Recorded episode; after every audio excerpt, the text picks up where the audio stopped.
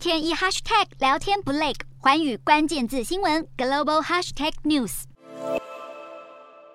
被水稻侵蚀的河床底部，从空拍画面看到，犹如大地之树的枝干不停向外延伸。这个看似壮观的大自然景观，其实是中国长江流域的鄱阳湖，因为提前一百天进入枯水期，湖水面积缩小了四分之三而出现的场景。中国高温旱灾持续，中国气象台已经连续十二天发布高温红色预警。湖北观测站更在二十二日测出全中国最高温的四十三点四度。高温加上降雨减少的因素，使得中国最大淡水湖鄱阳湖的水位快速下降。原本位在湖中的千年石岛落石墩，现在已经完全裸露出来，而石岛四周不见湖水，只剩湖床上一片绿茫茫的草原。此外，重庆地区的长江水位大幅下滑。原本应该淹没在水面下的佛爷两岛礁，也因为江水枯竭，让这座有六百年历史的佛像重见天日。高温干旱影响农作物收成，中国各地也纷纷传出农损灾情，甚至有农夫在网络上分享葡萄园被晒成葡萄干的景象。